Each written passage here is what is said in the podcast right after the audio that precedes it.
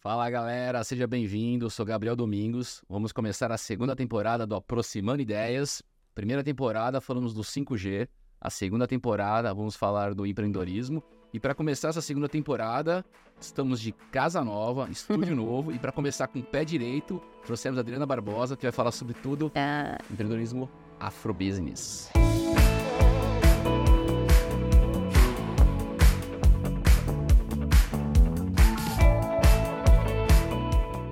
Adriana, seja bem-vinda obrigada. pelo bate-papo. Antes de começar a quebrar aquele gelo, quem que é a Adriana Barbosa? Eita. Primeiro, agradecer o convite para estar aqui, a gente trocar essa ideia.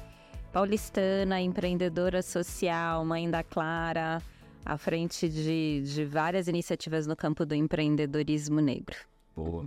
Você tem uma iniciativa do Preta Hub, né? Da Preta Hub, isso que é o, o negócio social que eu desenvolvo, que está atrelado à Feira Preta. Tudo começou com a Feira Preta há mais de 20 anos atrás, e a Preta Hub hoje é uma plataforma que tem um processo sistêmico de, de, de alguma forma, influenciar o tema do empreendedorismo negro no Brasil, mas também em outros países. E nesse processo que você está acompanhando o empreendedorismo, Uhum. Qual foi a principal mudança que você tem, tem visto acontecendo para a população negra, para poder empreender? Ah, Evolução nesse muito, nossa. O primeiro que a população negra ela empreende desde o fim da escravidão, né? É, quando teve, o Brasil tem mais de 300 anos de escravidão e 136 anos pós-período da abolição.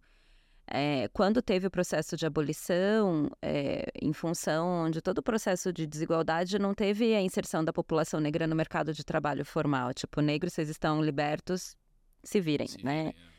E o se, o se virem, né, veio uma perspectiva empreendedora. A gente não falava de empreendedorismo há 13 décadas atrás, mas era o que a população negra, né, na condição de, de, de escravizada, trazendo conhecimentos do continente africano, sobretudo com a lógica do, do mercado, da negociação, começa a empreender, né?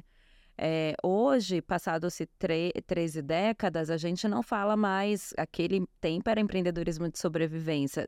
Óbvio que a gente ainda tem ain- o processo de, de, de, de população preta empreendendo por necessidade, pela sobrevivência.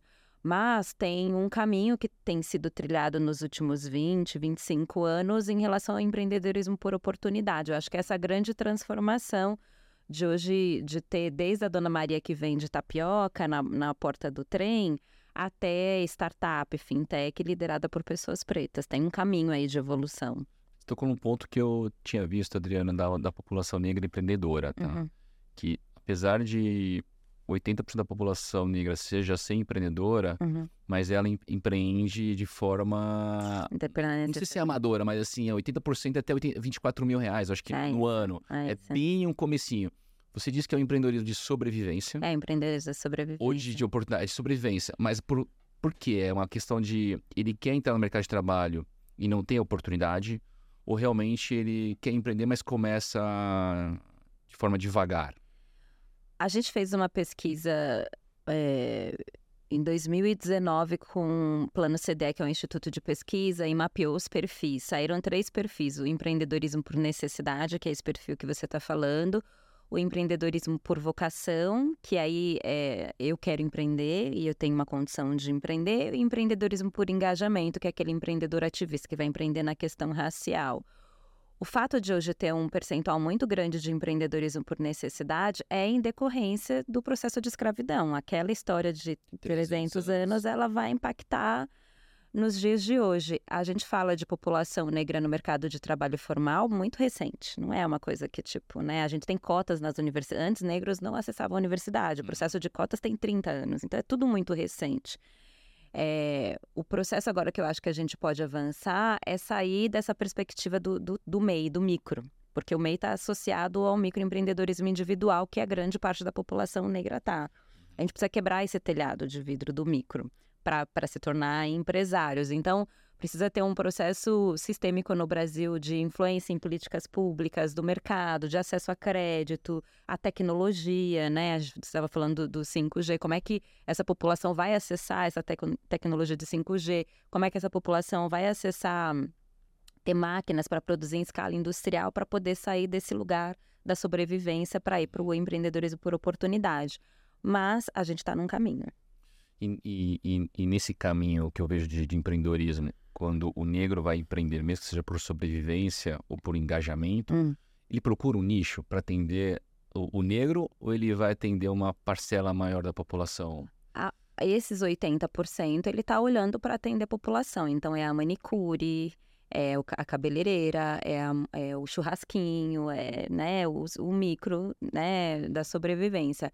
Mas tem um outro percentual que é o que tem sido, tem sido construído nos últimos 20 anos, né? in- Inclusive influenciado pela Feira Preta, que é essa iniciativa que eu desenvolvo, que é olhar a população negra como um, um potencial mercado de consumo, né? A gente está falando, é, o Brasil tem a segunda maior população negra do mundo. Mais da metade da população. Mais da metade da população. É a maior população negra das Américas. Então, tipo, essa população consome pasta de dente, margarina, roupa, tudo que está posto é consumido por essa população. Então, você tem um número cada vez maior de pessoas pretas que têm olhado isso como um potencial e têm desenvolvido. Hoje, tem grandes marcas que têm olhado a população negra na sua especificidade e têm criado produtos, mas os primeiros a olhar a especificidade foram os empreendedores negros. Pensa que, tipo, até, sei lá, 10 anos atrás, você não tinha uma maquiagem para pele negra que pudesse atender as várias tonalidades de pele. Isso é, é um fenômeno recente. Sim. Mas há, há 20 anos atrás já tinha sido criado por uma empreendedora negra uma maquiagem para pele negra, mas que não tinha produção em escala industrial e vendia num, num formato artesanal. Então tem um processo de transformação acontecendo. Mas você acha que o acesso, que você falou, acesso a crédito, tecnologia, Educação. educação, ainda está restrito à cor da pele? Ah, muito. a gente precisa assumir que a gente é um país racista.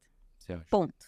Não é, não é, não é, nem, não é nem só a- achismo, assim, é, é, tem fatos e dados que comprovam isso de- do processo de exclusão. Quando você pega todas as pesquisas, os indicadores de desigualdade, você vai ver a população negra lá à margem, né? Então, as mulheres, sobretudo as mulheres negras que ganham menos que, que, os, que os homens, que as mulheres brancas, que os homens negros no mercado de trabalho, no empreendedorismo, a diferença de, de, de, de de rentabilidade dos negócios também difere. Isso é um fato. E, e eu acho que, à medida que a gente assume isso, que o Brasil é um país racista, que vem por um processo é, importante é, em relação à escravidão, é, dá margem para a gente poder corrigir.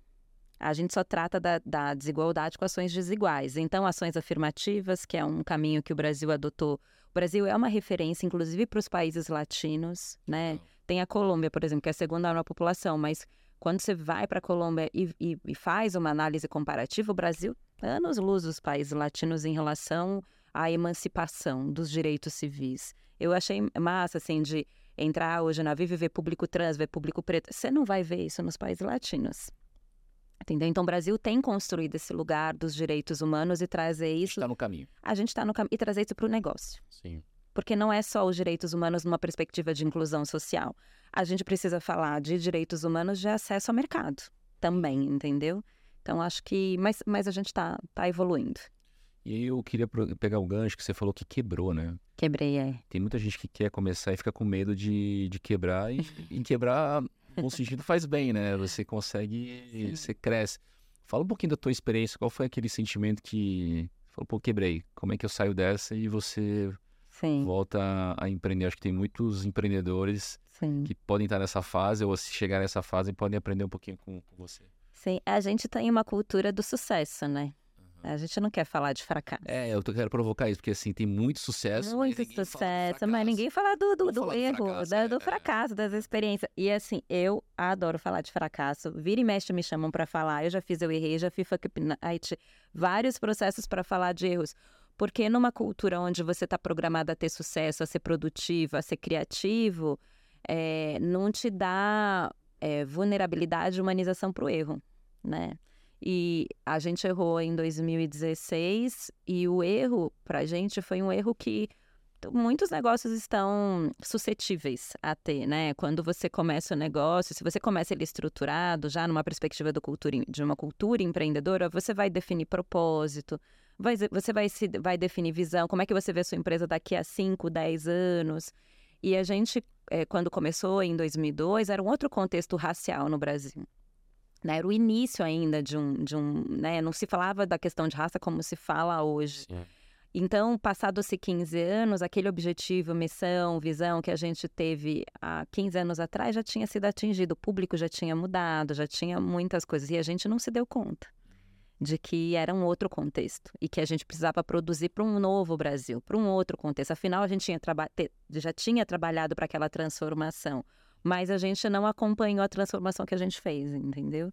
Então, e aí a gente erra, é, perde público e depois a gente vai é, o processo de endividamento, porque aí a gente deixa de pagar fornecedores, deixa de pagar uma série de pessoas, o fluxo de caixa vai lá para baixo. É, e você ir para o mercado fazer negócio com endividamento nas costas é muito difícil. E tem que ter estômago, hein? para negociar a dívida, para, né? É, eu acho que é, e, e, o que o que me ajudou foi isso, de primeiro de reconhecer o erro, né, é, me deixar vulnerabilizar para pedir ajuda, porque eu não conseguia sair sozinha daquela situação. Eu conversei com muitas pessoas, eu tive muito suporte para eu poder sair. Mas eu só consegui ter suporte quando eu me abri para as pessoas e falei, errei e eu preciso consertar esse erro. Esse suporte, vamos aproveitar. Esse suporte veio de, de empresas, veio da família, veio de amigos. Ixi, de todo mundo, é uma grande rede. Negras, pessoas brancas, brancas pessoas legal. negras, pessoas de, de, tudo quanto é tipo. Isso é legal. Inclusive, eu, quando errei, eu assim, eu estava acostumada a, a a trabalhar a, a minha equipe, a, a, como era um negócio com, com uma questão racial, então eu estava acostumada, minha zona de conforto, me lidar com pessoas muito próximas à minha realidade. Mas quando eu quebrei, eu falei, não, eu quero ouvir de pessoas muito diferentes de mim. Então eu lembro de ter escrito no LinkedIn e, e era tipo, o, das discussões raciais dentro do contexto corporativo com o Theo Vanderloo, que era na época a CEO da Bayer.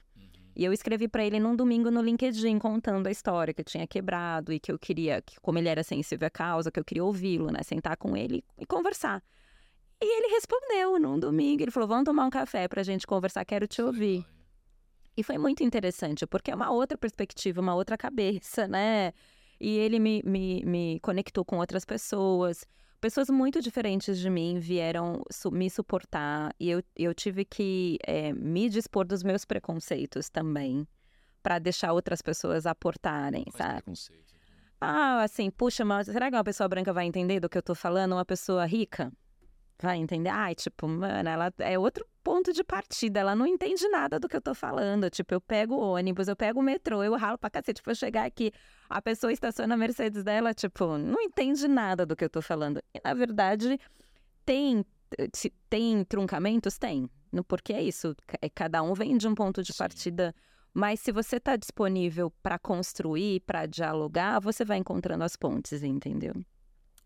As pessoas de, de, tiveram que se, é, é, se despir do seu preconceito e eu também, para a gente poder encontrar um ponto de convergência, né? E então você falou da, da humildade, assumiu o erro e para quem está começando agora hoje, uhum. que que é a, qual é a dica que você dá?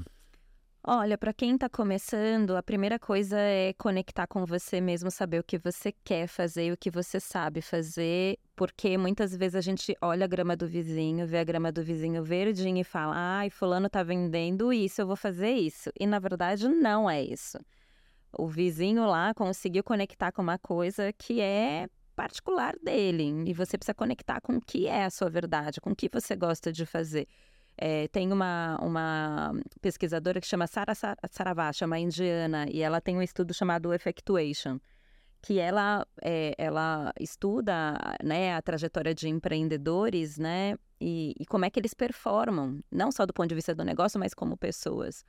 E ela traz uma, uma perspectiva muito interessante que é essa do autoconhecimento. Então, o que eu gosto, o que eu sei fazer é a primeira coisa, né? Depois é, o que, que eu tenho em mãos, né? Como é que eu começo? E a minha primeira rede de relacionamento. É, numa cultura de sucesso, é, você também, culturalmente, é qual é a batida perfeita para eu empreender. Então, eu tenho que ter o melhor plano de negócios, eu tenho que ter dinheiro em caixa, eu tenho que ter tudo organizado. Só que a realidade do Brasil não é essa. Muitas pessoas começam com o que tem em mãos. Eu tenho um peito de frango e eu tenho farinha de trigo, eu vou começar vendendo coxinha, que é o que eu sei fazer, eu sei cozinhar. E a partir daí eu vou. E para errar, né, numa, nessa questão do erro, É, por exemplo, ah, trabalhei, peguei minha grana e vou, peguei minha rescisão e vou montar o meu negócio. Não bota tudo. Não pega toda a grana e já vai para as cabeças. É isso que eu vou fazer. Testa primeiro. Porque se você errar, você vai errar pequeno.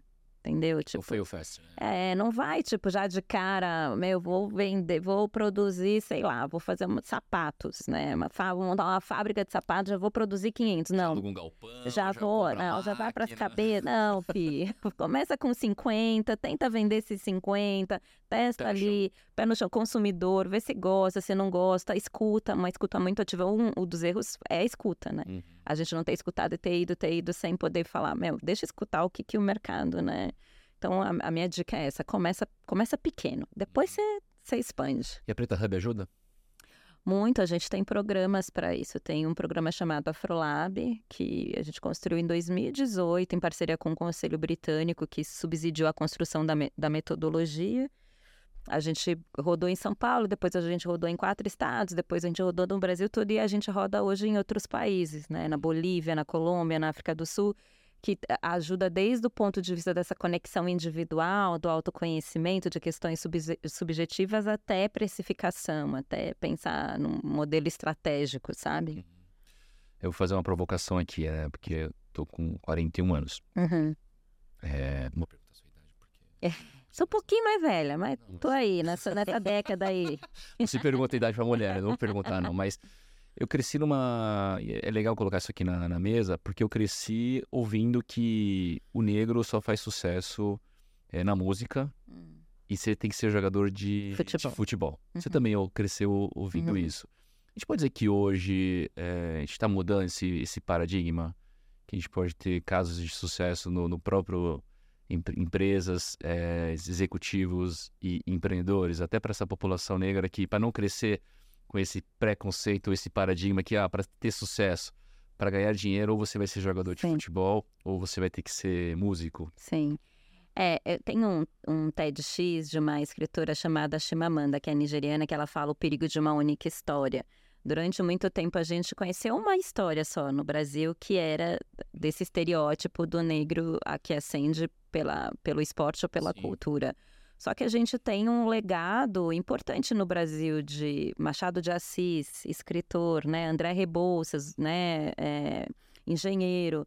Tem um histórico de legado de, de do, do, do ponto de vista intelectual para a construção do Brasil. Obviamente que hoje a gente tem muito mais, porque a gente não, não falava que Machado de Assis era um homem negro. A gente anda na Rebouças e não sabe, não que, sabe. que, que Rebouças é do André Rebouças, que foi um dos primeiros engenheiros negros no Brasil. Mas a gente é, tem evoluído cada vez mais. Acho que um, uma questão que aconteceu é que a, a, população preta passou a ter voz e vez, sobretudo com o avanço da internet, porque é isso, a internet descentralizada, eu conto a minha história, não é alguém, não é os grandes veículos contando a minha história. Então, isso contribuiu muito para a gente ter novas vozes, e hoje você tem negros em tudo quanto é área. Eu te pergunto, você já foi atendido por um médico preto? Já. Quantos, quantos? Pouco. Poucos negros, né? Eu, eu faço uma, um, um dos meus propósitos de vida é o, é o consumo politizado, o consumo de pessoas pretas para fomentar o tal do, do black money. Eu, a minha dermatologista, ginecologista, pediatra, eu vou procurar pessoas pretas, porque são áreas que a gente não está no nosso imaginário que possam ter pessoas pretas em diferentes áreas. Meu advogado, arquiteto, eu vou mapear essas pessoas e vou trazer para, para perto para mostrar que existe cada vez mais pessoas e pretas fomentar, né? é, ocupando diversas áreas, entendeu? Interessante, porque na hora que você começa a, a, pensar no seu dia a dia, você falou médico, né? Mas médico, dentista, hum. advogado. Advogado, arquiteto, arquiteto, cientista. Não é natural, né? Não. Você falou, eu tive que tenho que buscar. Você mesmo, eu tenho que. Você tem uma rede de contato através hum. do do Hub Preta Hub, você consegue chegar a ter mais acesso. Sim. Mas se você for no teu dia a dia, você é essas ah, pessoas. uma consulta para mim. Qual é a probabilidade de você achar uma pessoa preta? Você tem que fazer uma busca ativa para poder achar esses profissionais. E o trabalho da Preta Hub é de alguma forma naturalizar isso na sociedade, é mostrar que essas pessoas estão, elas sempre estiveram aí. Mas é isso, como a gente é, afastou, não quis olhar, elas ficaram apartadas ou ficaram é, é, nichadas, entendeu? Mas não é nicho. É, mas acho que é uma questão da que você falou da desigualdade, né? Porque se, se mais da metade da população brasileira é negra, então a gente tá falando de mais de 100 milhões de Hum. pessoas. A, sei lá, a probabilidade de você mar- pedir para marcar uma consulta Sim. e encontrar um Encontrar, negro né? deveria ser maior do que você encontrar Sim. hoje.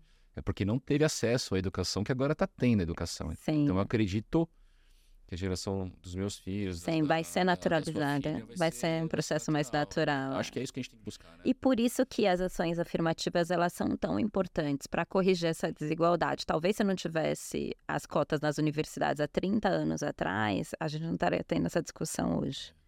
A Vivo fez um programa excelente. de- Eu entrei como estágio, estagiário na Vivo, né? Uhum. A Vivo agora abriu ano passado no programa de estágio 50% de vaga. Ah, sim. Mas tem que ser, tem que fazer ações afirmativas para corrigir a desigualdade. Eu tô com uma vaga hoje também aberta. É, é, manda, manda para nós. A gente quer uma divulga. Quer gente divulga. É afirmativo para trabalhar, porque eu acho que se você também não não é forçar, né, mas se você não buscar, você não muda. É, é, é o que eu falo que é um. Você vai ter que colocar em intenção. Tipo, no cotidiano, no dia a dia, se eu sou uma pessoa. Vamos supor que se eu fosse uma pessoa branca, quanto da minha rede de relacionamento dos meus amigos são negros?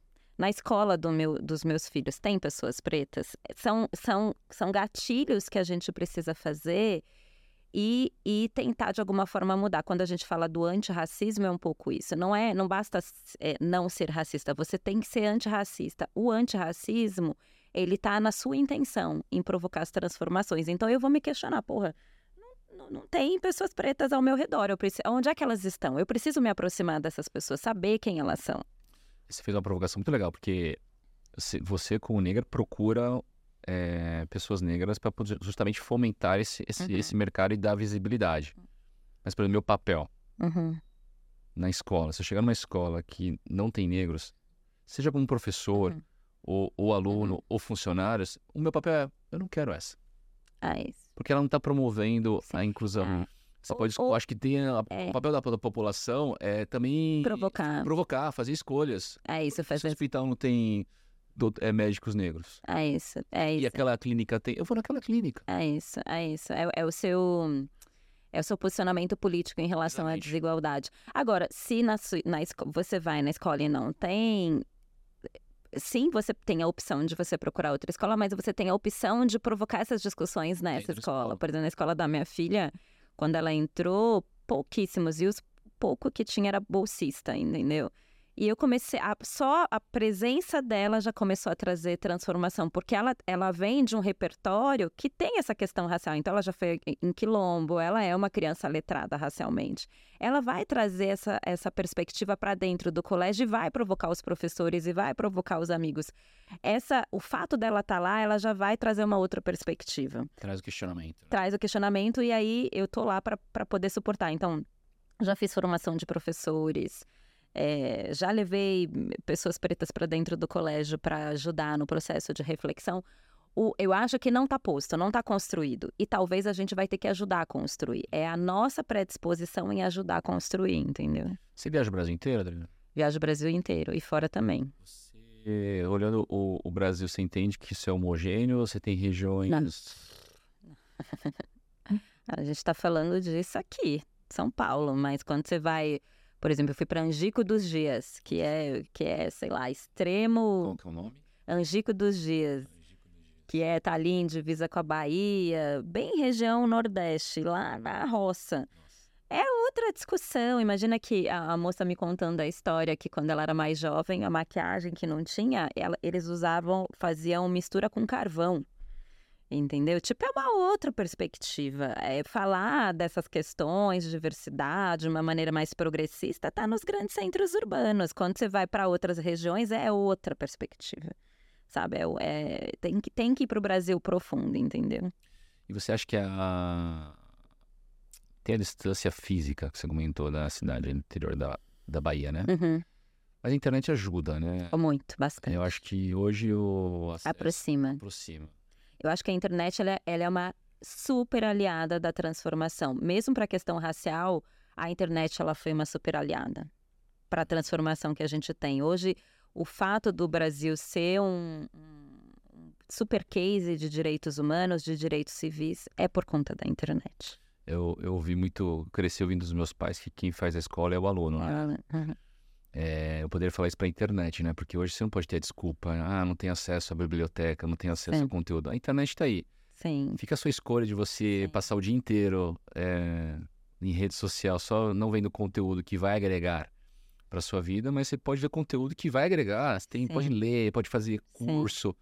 Então, No interior da Bahia, por exemplo. sim. Você acha que então essa fica a provocação também, no sentido de, ó, você não está na capital, mas da onde você está, você pode Sim. plantar a sua primeira sementinha para poder realmente mudar o Sim. seu patamar de vida, começando com Sim, e eu fiquei prestando atenção no contexto da, do Covid, né, do, do, do, do, do período do isolamento, né, em que a internet ela ficou tão, o item não era mais, era um item básico, tipo arroz e feijão, você precisava ter internet para você conectar com as pessoas.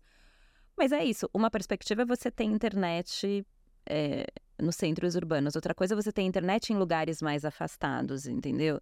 Eu, eu tava ouvindo hoje de manhã é, no rádio falando que o 5G completou um ano no Brasil, né?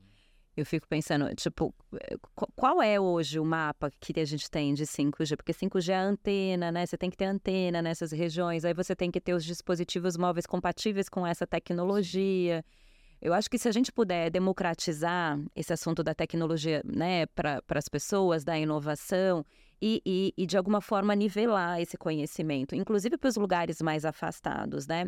E qual é o, pa o papel da sociedade, do governo, de, né, das organizações sociais em promover esse processo da transformação digital, que eu acho fundamental hoje. Um dos, dos grandes gargalos do Brasil, é, do ponto de vista da desigualdade, é poder acessibilizar a transformação digital Brasil. Porque a gente hoje fala de metaverso, de Web3, de criptomoedas. Aqui, mas, cara, tu vai falar disso, meu, lá, sei lá, em Santarém, sabe? Tipo, em regiões quilombolas. Eu quero muito que a galera quilombola entenda do que a gente está falando, o que, que é blockchain, do que, que é, sabe? Não que ela vai utilizar, mas ela precisa saber. Essas informações precisam ser niveladas para todo mundo, porque senão a gente vai criando novas profissões do futuro e uma um parte abismo, né? a parte, uma parte da população ela vai ficando afastada. A gente tem o, o, o, o supra-sumo da tecnologia, mas a gente também tem um nível altíssimo de desigualdade, né? Como é que a gente leva isso? Como é que você. Cara, eu acho que é Você tem um. uma folha em branco aí. Como é que você Ai, eu. projeto? Primeira coisa, eu acho que se eu puder, se eu tivesse os cavari. Você tem três pedidos, né? Eu acho que eu chamaria todo mundo para uma mesa, sociedade civil, governo, iniciativa privada, para orquestrar uma estratégia conjunta, porque você vai precisar das políticas públicas para isso, né?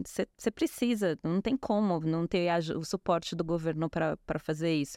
Você precisa da, da iniciativa privada, que é quem tem a Sim. infra. Você precisa da sociedade civil, as organizações do terceiro setor para decodificar. Que história é essa? Que tecnologia é essa? Entendeu? Formar as pessoas. Então, eu acho que eh, se eu pudesse hoje, a primeira coisa que eu faria é trazer todo mundo e bora conversar como é que a gente vai puxar o Brasil para o futuro, entendeu? Trazer um projeto. E trazer um projeto. E depois o segundo, dinheiro. Show me the money. É, mas quando a gente fala em, em dinheiro, esse- esses pilares que você colocou, tem muito dinheiro envolvido. Tem muito dinheiro, mas aí eu acho que, é, que aí o terceiro, talvez a inteligência na utilização do dinheiro, É, entendeu? acho que é isso. Ah. É, Porque assim, o povo quer, né? A O- é, a população quer, tá- tá super. Tem, é. tem aquela parte que não.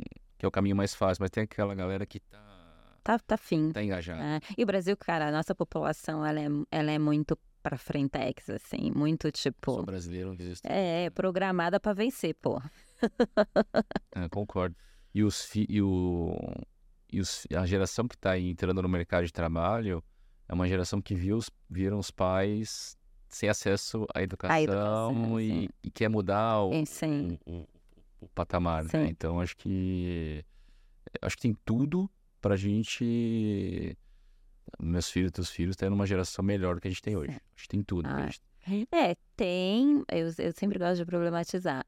Tem, mas tem outros desafios também, né? Porque também o uso excessivo da internet, a dimensão da saúde mental, como é que a gente controla, né? Tem a questão das fake news, muita coisa que está acontecendo também. Eu, a- a- a- hoje eu vejo uma dificuldade de acelerar o processo na regulamentação. né, do, do campo do digital. É uma, ainda é uma terra, né, sem donos, assim, ou com muitos donos ou sem Sim. dono. Então, da nossa É geração. entrar, hein? É, é, porque, tipo, é um terreno ainda que você não sabe, né, onde é que você tá pisando. E a gente precisa olhar para a geração dos mais jovens e, e de alguma forma, contribuir para que eles trilhem um bom caminho. Se a gente tem muitos casos, assim, de, de, de, de problemas de depressão, de suicídio Sim. influenciado pelo mau uso da tecnologia, entendeu? Vamos pegar agora, explorar a Adriana, não empreendedora, mas a Adriana mãe. Uhum, Sua filha de 10 anos, né? uhum. A Clara.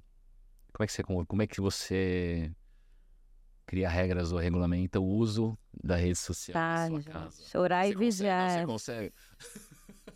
Vou romantizar, não. Tem dia que a gente consegue, tem dia que a gente não consegue. Porque também é o, o tal do, do, do sucesso. Ai, não, eu dá tudo certo com meu filho, eu controlo, tá tudo bem. Não é verdade. Sim.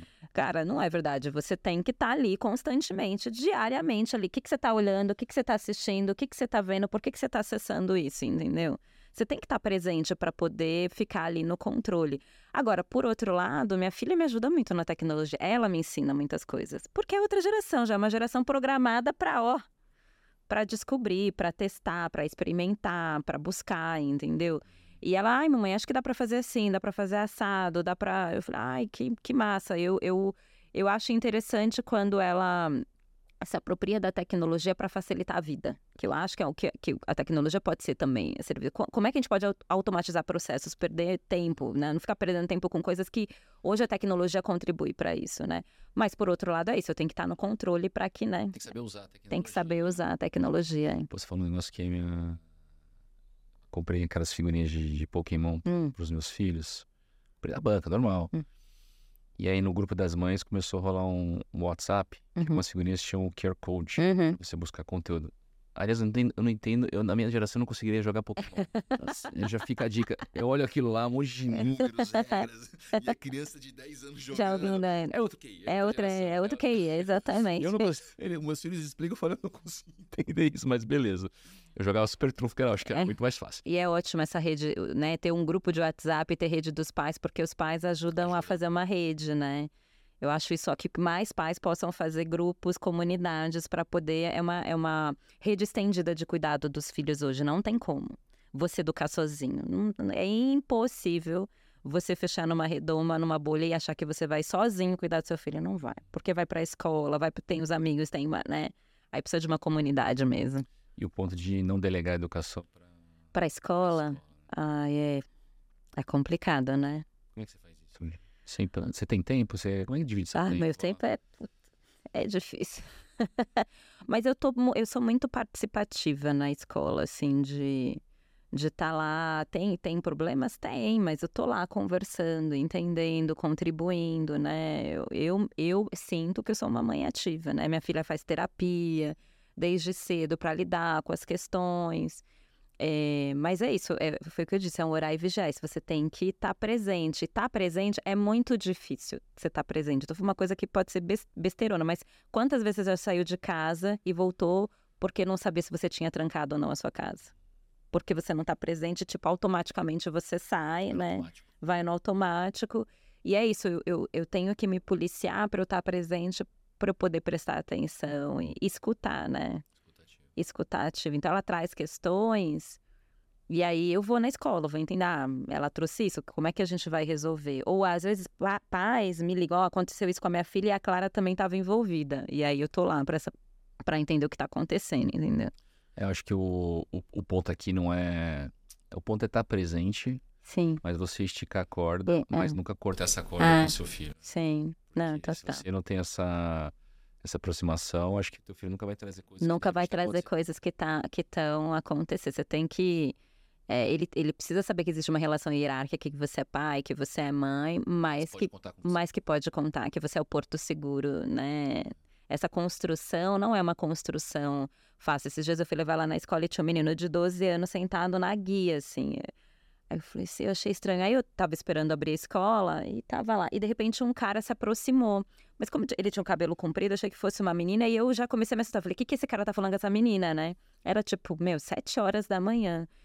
E aí eu desci para o que que tá acontecendo? Aí ele pegou, não, eu vim aqui porque ele tá sempre sentado, ele não vai para escola. Eu já falei que ele tem para ir para escola um frio, um frio sete horas da manhã. Menino de 12 anos. Eu falei assim, cara, por que, que você tá aqui? Ele falou assim, ah, eu não quero ir pra escola, eu não gosto da escola. Eu falei, mas por que, que você não gosta da escola? A escola é chata. Eu falei, não, não é, isso não é possível. Você não sai da sua casa nesse frio, às sete da manhã pra ficar passando frio aqui na guia, sentado. Eu te levo pra escola, vamos, eu te levo. Não, não vou, não vou. Aí eu fui lá na escola da minha filha, trouxe a diretora, a diretora levou ele pra lá, pra escola para entender alguma coisa tá acontecendo com, a, com, essa criança, entendeu? A gente e ele cabula a aula vários dias. Eu perguntei sua mãe, minha mãe tá dormindo. A mãe sem saber que o filho tá lá na calçada às sete horas da manhã, suscetível a qualquer coisa, né? Odri, é... qual a maior dificuldade hoje do empreendedor negro? Maior dificuldade? Acho que crédito, dinheiro, é, crédito. conhecimento. É, é uma junção de coisas. Acho que a primeira coisa é essa se vê como empreendedor empresário, passa por uma questão subjetiva de falar, puxa, eu sou. Às vezes está lá fazendo uma coisa e não, não entende que é um uhum. empreendedor, né? Se, se conseguir entender que é empreendedor, vai conseguir acessar o ecossistema de empreendedorismo. A segunda tem a ver com crédito, sim, ainda é, tem dinheiro, mas ainda é um problema. A gente tem, a gente chama de racismo institucional, quando tem barreiras que a pessoa não consegue acessar. Por exemplo, uma vez a gente foi fazer um programa com um banco, para empreendedores negros, fez uma formação aí, tinha um, lá 200 empreendedores de, de 200, só 40 tinha passado no, no, no score, né? Eu falei, mas não é possível que 40, só 40, o que está acontecendo? Aí a gente foi cavucando, né, lá com um nível bem profundo, foi entender que o processo de aprovação era feito por um robozinho, por um, né, uma programação. E o robozinho, ele não considerava CEPs periféricos em regiões mais afastadas. afastadas. E onde estão essas pessoas pretas? Em regiões afastadas. Sim. Então, é, tem crédito, mas tem ainda barreiras né, que precisam ser quebradas. E é, acho que tecnologia é uma questão, acho que as pessoas pretas precisam ter acesso à tecnologia, à transformação digital. Que tipo de tecnologia? Tudo que está disposto hoje, eu acho que precisa ser acessibilizado para a população, desde a internet, que às vezes pode. Ah, mas tem, tem gente que ainda não tem internet tá? Eu acho que né, precisa ser acessibilizado. É, conhecimento por letramento digital, né? E por fim, eu acho que acesso à máquina para produção em escala industrial. Você tem poucos hoje empresários no Brasil que são detentores de máquinas e que produzem em escala e que são empresários da indústria, empresários negros no campo da indústria. Isso ajudaria muito se tivesse subsídio do governo para acessibilizar a compra de máquinas, ah, entendeu? Para produzir. produção, né? É. Rodrigo, o que você está lendo? Ai, um pouquinho de, de... Você que nem eu, você compra um monte de livro e vai lendo. É, vou lendo um pouquinho, termina, vou lendo um pouquinho, é, eu vou pro Mas eu, eu, eu tava lendo é, dois livros que eu gosto muito, que é um que é da Michelle Obama, que eu assisti o documentário dela e depois eu falei, Tem vou um podcast dela, sabia? É mesmo? ah, eu vou ver. Quero, quero ver. Mas o, o livro dela é bem interessante e o, o, documentário dela que tem na Netflix é maravilhoso porque ela fala dessa coisa do tudo que acontecia na Casa Branca, mas a relação com os filhos, com o próprio Obama, mas e, e o legado dela, né? Quando ela começa a circular as escolas e, e, e, e falar com a juventude, de formar essa, essa esse propósito de, de, de, formar as futuras gerações, né? E o Torto Arado, do Itamar Vieira, que é maravilhoso, assim, que fala do Brasil profundo, entendeu? Torturado. Tor, torto Arado. Torto Arado. É um best-seller hoje no Brasil, que fala do Brasil profundo. Ó, fica a dica, eu vou comprar é. isso na... Você vai, você vai gostar, você vai entrar numa história, você fala, caramba, vai mergulhar na história. Ah, é bom, bom saber. É. Acho que é isso, Dri. É, alguma pergunta que eu não fiz, que você quer aproveitar essa oportunidade de, de poder falar? De, é. Você falou muito de, de errar, né? Que acho que é, que é uhum. importante. Então, para quem está em casa e quer começar a empreender ou ter uma carreira, uhum. seja de médico, advogado uhum. ou engenheiro, acho que é importante saber que nesse percurso vão ter, acontecer erros, vão ter uhum. obstáculos que tem que é, superar. Uhum. Tá? É, aproveitando essa, essa pergunta, tô lá sentado, uhum. vendo esse podcast, vendo esse podcast, falo assim, pô, Adriana, me dá uma dica, me dá uma cartilha ou uhum. passos que eu preciso seguir para eu alcançar o meu objetivo, uhum. seja para empreender, seja para ter uma, uma, uma formação superior, uma, uma carreira, tá? Uhum. Isso pode passar por até provocação, né? Qual que é o papel das empresas também nesse, nesse quesito? Acho que as empresas podem contribuir muito nessa trilha, né? Seja para a empregabilidade, seja para o empreendedorismo. No campo do empreendedorismo, o Brasil ele foi criando, né, o que a gente chama de ecossistema, que é um ambiente, né, com várias organizações é, que estão unidas para é, apoiar essa jornada empreendedora. Então, hoje você tem Sebrae, você pode. Ah, quero abrir um açougue, né? O que, que eu faço? O Sebrae tem isso. Não estou nem fazendo merchan aqui para o Sebrae. Uhum. Mas quando eu comecei, a primeira coisa que eu fiz foi procurar o Sebrae. Que era o lugar onde minimamente buscar fonte de, de informação, né? E, e, e, entender qual é o setor que você vai empreender. Então, tipo, vou empreender no setor de beleza né? Tem um mercado de beleza, é o que? É cabelo, é maquiagem, e começar a buscar, seja o Sebrae, seja as comunidades. Tem muitas comunidades hoje que apoiam o empreendedor. Eu, eu sempre digo que para começar, não começa sozinho. Vai buscar informação. Hoje você tem desde vídeos tutoriais no YouTube de como fazer planilha, precificar, fluxo de caixa, planejamento de marketing. Tem muitas informações. E tem redes de suporte também. Tem muitas, tem associação comercial, tem hubs de inovação, tem muita coisa hoje para poder é, é, começar. E assim, é, automatize o seu conhecimento. Oh, hoje, por exemplo, chat, chat GPD. Eu, GPT, eu acesso muito, tipo, checklist para não sei o quê, vai me buscar lá, só por onde eu começo, entendeu?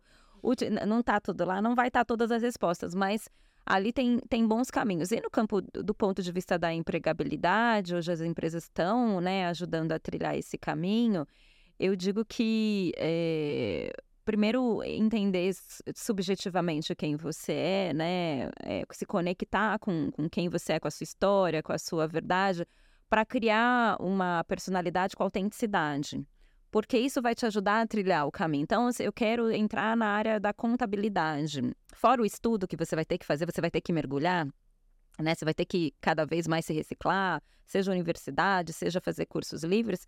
Tem os processos de mentoria, tem as associações, as comunidades de contabilistas, tem muita coisa. Então, nada hoje mais é sozinho, é tudo em rede, tudo conectado, coletivo, né? tudo é coletivo. coletivo. Para fechar, Adri, a gente falou de tudo, né? Hum. Escola, profissão, carreira, empreendedorismo. Demos uma viajada que é, que é legal, mas pegando a tua energia, uhum. essa questão do, do empreendedorismo, de ajudar a população uhum. negra, a gente falou muito de, das gerações também. Uhum. Se a gente pudesse avançar daqui a 10 anos uhum. e você pudesse colocar numa frase de conquista, que frase seria essa? De você teria orgulho de dizer aonde chegamos com todo o teu propósito, teu esforço para a inclusão? Ai, daqui Ou uma é... meta. Uma meta, a gente está muito olhando para o internacional. Daqui a 10 anos, eu quero muito que a gente seja uma referência em, em seja uma plataforma de foco no empreendedorismo negro, seja uma referência de festival de impacto. A Feira Preta é um festival de, de, de impacto social, ela é reconhecida no Brasil, a gente está começando a ampliar para a América Latina. O Brasil pode mostrar muito para o mundo, a partir da Feira Preta, o que é esse campo do processo de equidade racial através da Feira Preta. Diríamos chegando ao final da uhum. nossa nosso episódio. É, adorei, maravilhoso, uma super vibe que você traz para é. nós aqui, conhecimento, falamos de tudo. Falamos de tudo. A prosa foi boa, né? E passou super rápido. Acho que deu uma hora. O pessoal depois vai, vai me cobrar se passou de uma hora. Mas eu acho que fluiu, acho que isso sim, é o, o, importante. Galera, prazerzaço a quem ficou até o final aí. Obrigado pela contribuição. Curtem aí, dão, deem um like, deem sugestões também do, do próximo episódio. Fico aqui com o primeiro episódio da segunda temporada do Aproximando Ideias com a Adriana Barbosa. Obrigado. Obrigada.